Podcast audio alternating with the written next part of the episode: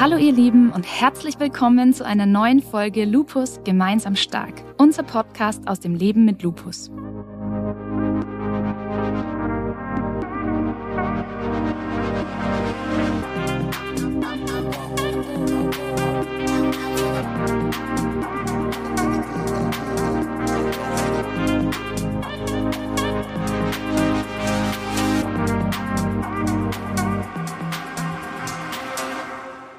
Ich bin Becky und ich freue mich auf eine neue Folge zusammen mit euch und einer unserer ExpertInnen. Mittlerweile haben wir den Lupus ja schon aus einigen Blickwinkeln angeschaut, aber heute geht es nochmal um ein ganz wesentliches Thema, nämlich um die Lupustherapie. Also darum, was wir mittlerweile alles gegen diese Krankheit unternehmen können. Ganz konkret wollen wir uns heute tatsächlich mit dem Thema Biologika beschäftigen, uns darauf konzentrieren die Entwicklung von Biologika in den letzten Jahren hat nämlich nicht nur entscheidend zur Verbesserung ganz vieler Erkrankungen beigetragen, sondern diese neuen Medikamente sind auch sehr komplex, so dass es viele Fragen zu diesem Thema gibt und auch einige Gerüchte und Halbwissen zu dieser Thematik zu finden sind. Aber keine Angst, Leute, genau diese Fragen wollen wir in dieser Folge beantworten und mit Unklarheiten und Unsicherheiten aufräumen. Und dafür haben wir auch heute wieder eine Expertin eingeladen, die uns mit ihrer fachlichen Expertise zur Seite stehen wird. Ja, bevor wir jetzt aber mit dem Interview starten, wollen wir uns erstmal eure Erfahrungen in Bezug auf eure Lupustherapie anhören. Und heute hat uns dafür die liebe Kathi eine Fühl-ich-Nachricht zugeschickt und uns ihre Geschichte zu diesem Thema erzählt. Da hören wir doch gleich mal rein.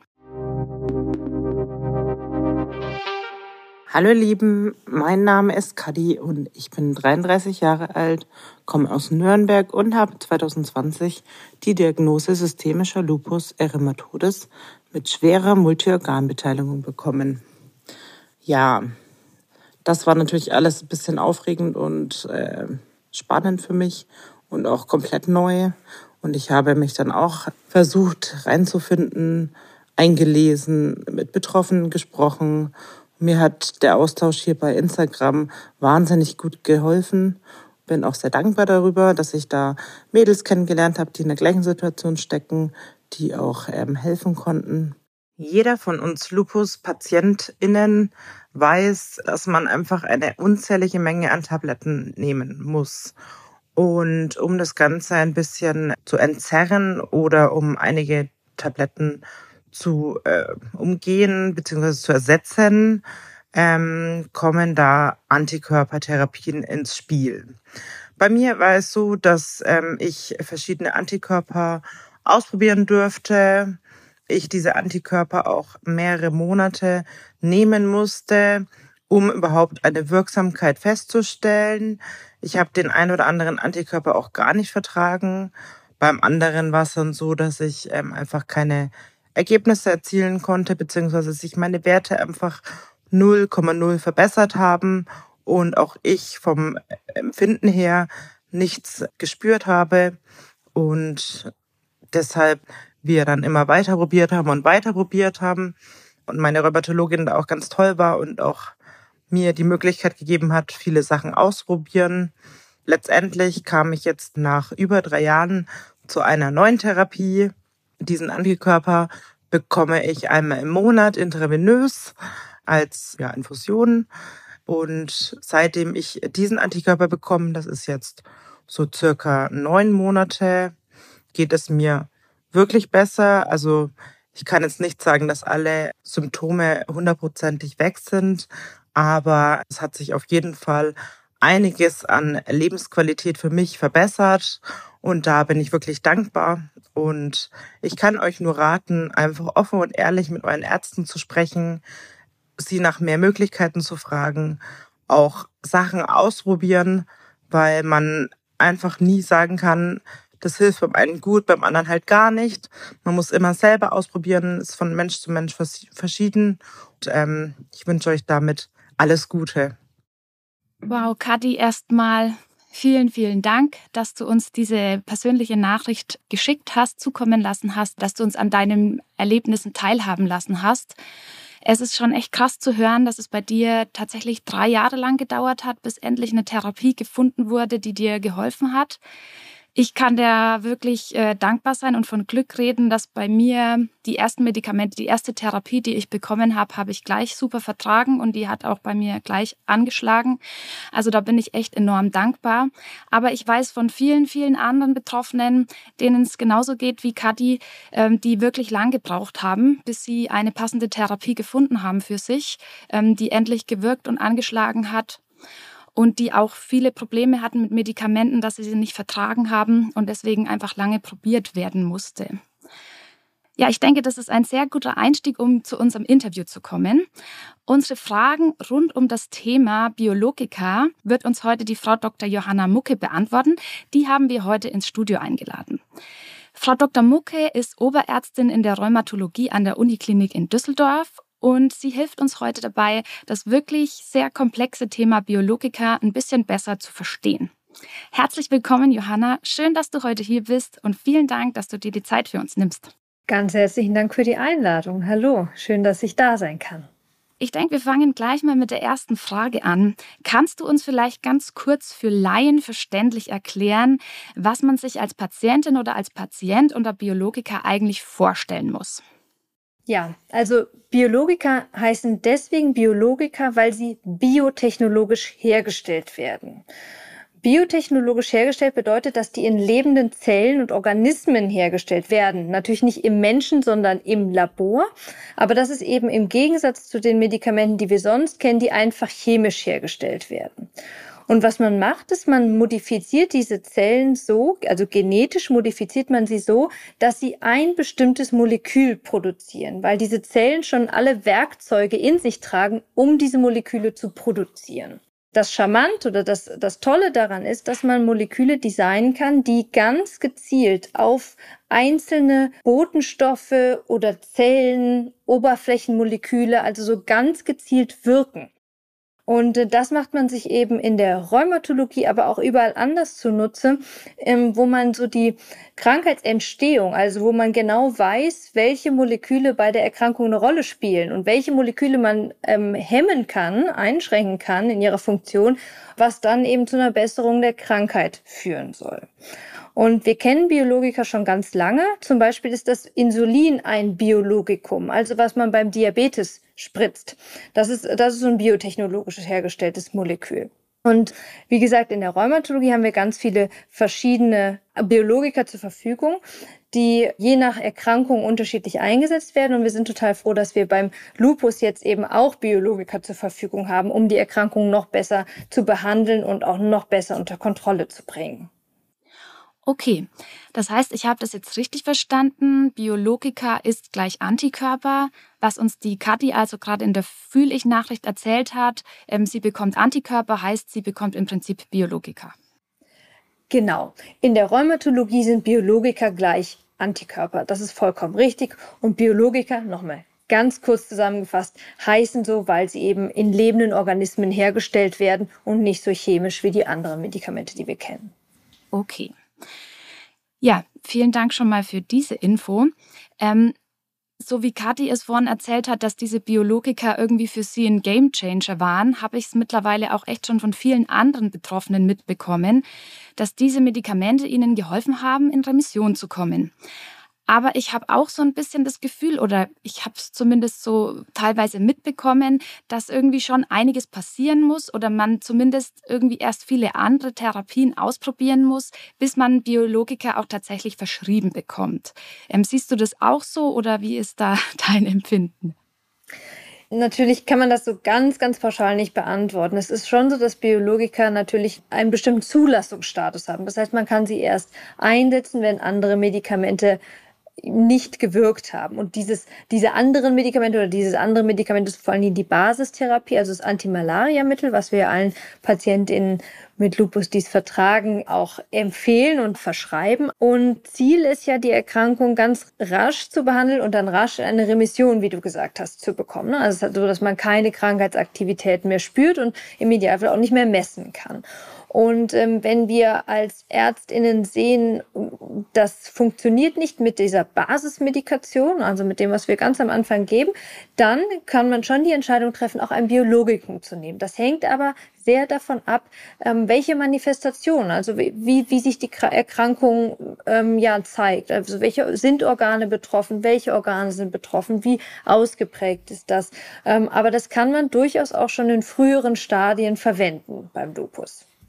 Es ist ja auch so, dass manche Patientinnen und Patienten auch eher ein bisschen besorgt sind, wenn jetzt der Arzt oder die Ärztin anfängt, über Biologika nachzudenken.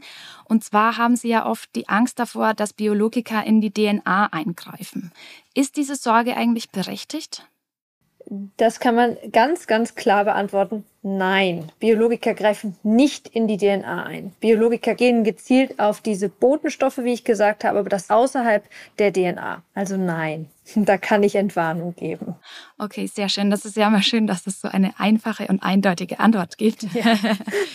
Andere Frage ist noch, wie sieht es denn eigentlich mit der Form von Biologika aus? In welcher Form werden die denn eigentlich verabreicht? Dadurch, dass das Eiweiße sind und recht große Moleküle, werden die nur, also können die nur als Infusion gegeben werden oder als subkutane Spritze. Woran liegt das? Wenn man Eiweiß über den Mund zu sich nimmt, dann wird es schön verdaut, ne? wie, wie das auch ist, wenn man normales Eiweiß nimmt, sodass man dann irgendwie die Magensäure umgeben muss. Und dann sind die eben auch so groß, dass sie von der Magenschleimhaut eigentlich gar nicht aufgenommen werden können. Das heißt, man muss den Verdauungstrakt umgehen und das erreicht man nur, indem die eben als Infusion oder als Spritze gegeben werden. Wir haben noch ein paar Fragen auch zu der allgemeinen Lupustherapie. Und zwar, was gibt es denn da eigentlich noch für Behandlungsmöglichkeiten bei Lupus und welches Ziel haben diese Behandlungsmöglichkeiten? Ja, leider ist der Lupus ja noch nicht heilbar. Das ist ja unser großes Ziel und unser großer Wunsch. Ähm, aber wir haben inzwischen eigentlich wirklich ganz gute Behandlungstherapien oder sehr gute Behandlungsoptionen zur Verfügung. Und in den letzten Jahren sind es auch immer mehr geworden. Und Ziel das haben wir eben schon einmal gesagt. Ziel ist ja wirklich die frühe Diagnose, die frühe Behandlung und dann das frühe Erreichen der Remission, also die frühe Kontrolle der Erkrankung. Und das erste Medikament, was wir immer einsetzen, ist das Antimalariamittel, das Hydroxychloroquin oder Quensyl sofern das denn vertragen wird. Aber die meisten PatientInnen vertragen das eigentlich ganz gut. Zumindest wenn man es am Abend einnimmt. Also gibt es noch so ein paar Tricks, wie man die Verträglichkeit noch verbessern kann, aber die meisten vertragen es sehr gut. Und bei vielen PatientInnen sieht man da schon eine sehr, sehr gute Stabilisierung und Kontrolle der Krankheitsaktivität. Leider nicht so schnell, wie man sich das immer wünscht, aber das, das dauert schon seine paar Monate. Überbrückend geben wir häufiger Cortison dazu. Aber das Cortison ist, wir sagen immer, unser größter Freund und unser größter Feind gleichzeitig. Cortison wirkt total schnell und ähm, die PatientInnen fühlen sich ziemlich schnell besser. Aber gleichzeitig führt es auch vermehrt zu Nebenwirkungen, wenn man das in hoher Dosis über längere Zeit äh, nimmt. Deswegen versuchen wir Cortison so wenig wie möglich, so kurz wie möglich zu geben. Und wenn man aber sieht, mit dem Hydroxychloroquin alleine und einer minimalen Cortisondosis, das reicht nicht aus. Oder man hat schon zu Beginn eine schwere Organbeteiligung, wie beispielsweise eine Nierenbeteiligung, dann nimmt man direkt andere Medikamente. Und das sind diese klassischen Immunsuppressiva, von denen man immer wieder hört. Ne, da gibt es ganz, gibt es viele verschiedene und die werden eben individuell an die Manifestationen angepasst. Die Immunsuppressiva, die benutzen wir schon lange im Lupus, während wir die Biologika, die aber inzwischen eigentlich auf gleicher Stufe stehen mit den Immunsuppressiva, halt eben neuere Medikamente sind. Und für die ganz schweren Organmanifestationen, also zum Beispiel die Nierenbeteiligung, wählen wir auch wirklich eher die klassischen Immunsuppressiva, für andere dann eher die Biologika. Das bleibt immer eine Einzelfallentscheidung und orientiert sich am Patienten Wunsch, an den Patientencharakteristika, an der Erkrankung, an den Nebenwirkungen und so. Da gibt es ganz viele Faktoren, die eine Rolle spielen. Und dann trifft man eben gemeinsam die Entscheidung, welche Therapieoptionen es gibt.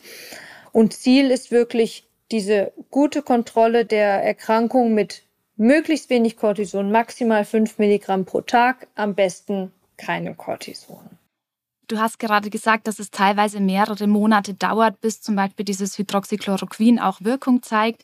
Bei anderen Medikamenten ist es ja teilweise ähnlich.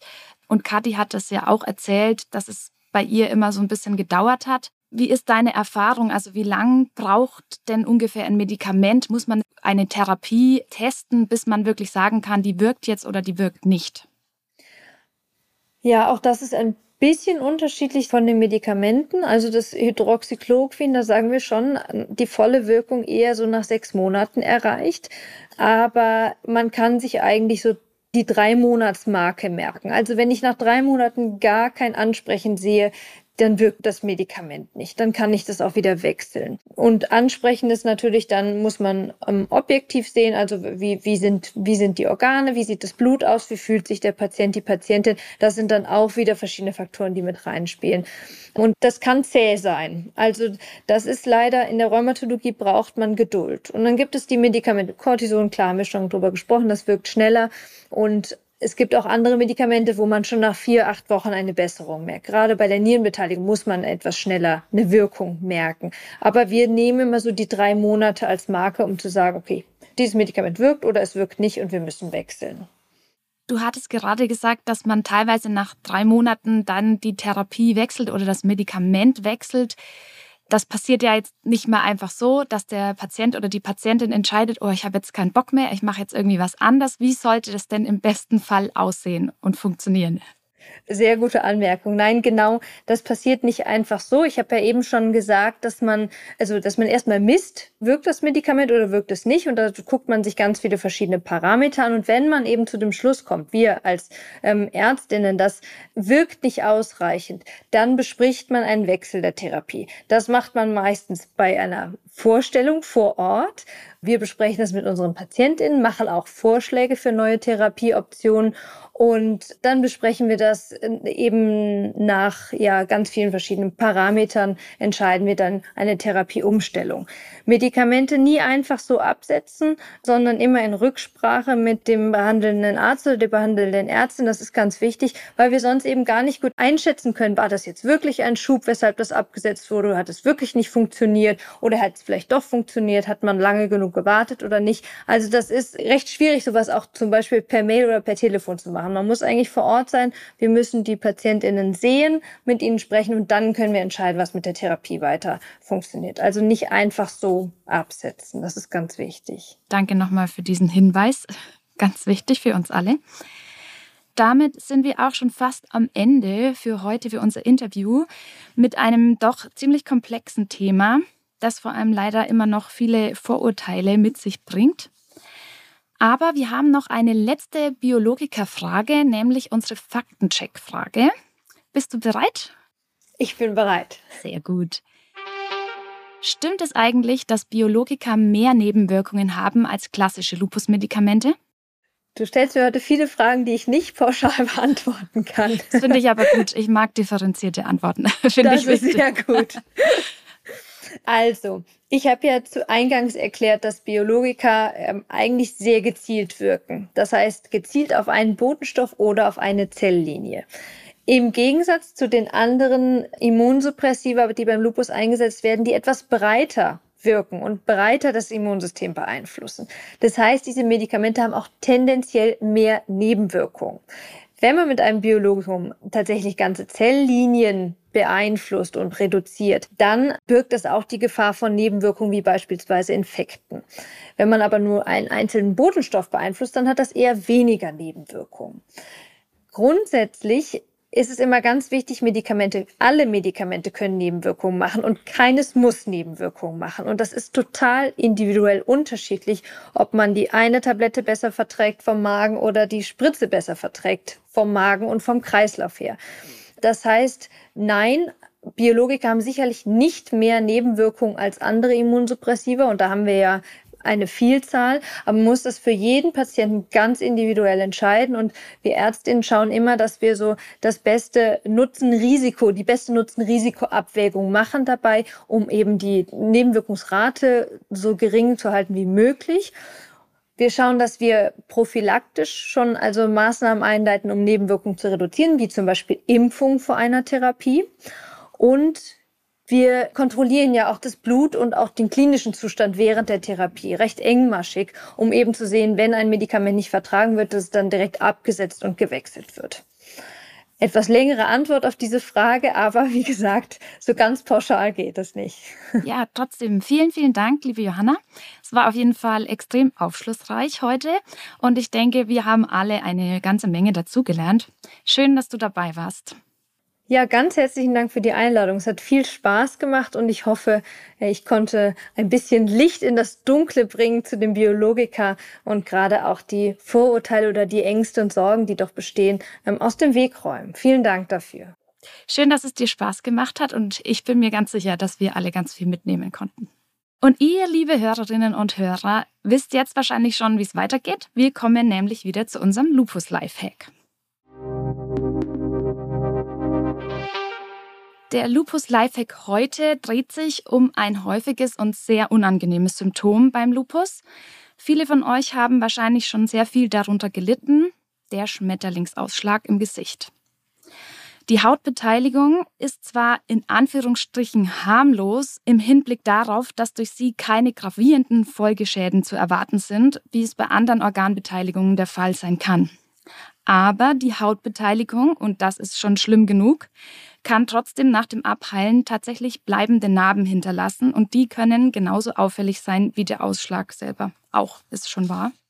Solche sichtbaren Lupuszeichen sind wirklich eine erhebliche Beeinträchtigung für uns als Betroffene, weil sie uns einfach irgendwie kennzeichnen, weil sie extrem auffallen und damit leicht auch komische Blicke und verletzende bzw. unerwünschte Fragen anziehen können.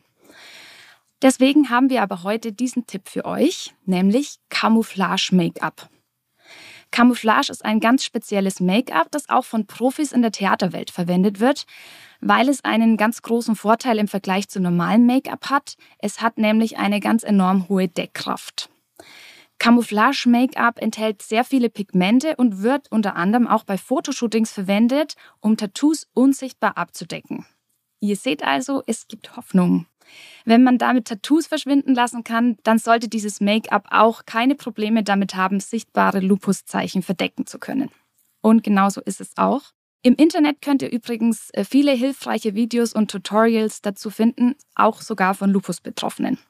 Schaut da gerne mal rein, weil die Anwendung von Camouflage-Make-up ist ein bisschen tricky und erfordert auch ein bisschen Übung diese Tipps und Tricks, die können wirklich dabei helfen, dass man nicht beim ersten Mal irgendwie verzweifelt, wenn man dann irgendwie denkt, Uah, ist alles, fühlt sich so anders an. Schaut da einfach unbedingt mal rein.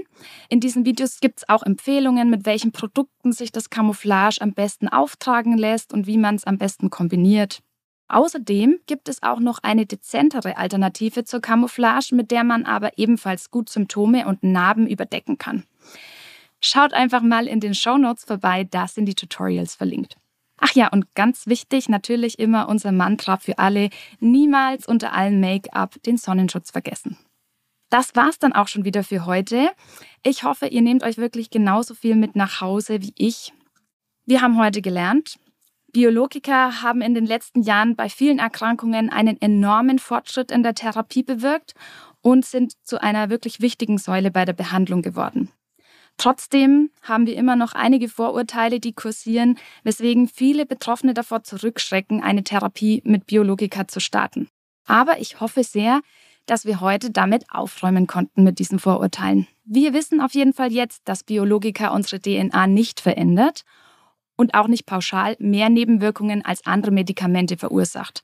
Kathi hat uns ja auch gesagt, dass sie die Biologika bekommen hat, um eben andere Medikamente absetzen zu können. Im Gegenteil, sie werden eben genau deshalb eingesetzt, um andere lebenswirkungsreichere Medikamente zu reduzieren oder sogar diese ganz absetzen zu können, wie die Kati das uns in ihrem Fühl-Ich-Beitrag auch schon erklärt hat. Ja, falls ihr noch weitere Fragen zu dem Thema habt oder mehr Infos wollt, wäre es wirklich am besten, wenn ihr euren behandelnden Arzt oder eure behandelnde Ärztin dazu fragt und euch beraten lasst. Und damit verabschiede ich mich heute auch wieder von euch. Vielen, vielen Dank, dass ihr dabei wart und dass ihr zugehört habt. Ihr könnt Lupus gemeinsam stark auch direkt abonnieren, um keine Folge zu verpassen. Und über eine Bewertung von euch freue ich mich natürlich auch. Alle wichtigen Links und Infos zum Podcast findet ihr übrigens in den Show Notes, wie immer. Ansonsten hören wir uns in zwei Wochen wieder und ich freue mich mega auf euch. Bis bald.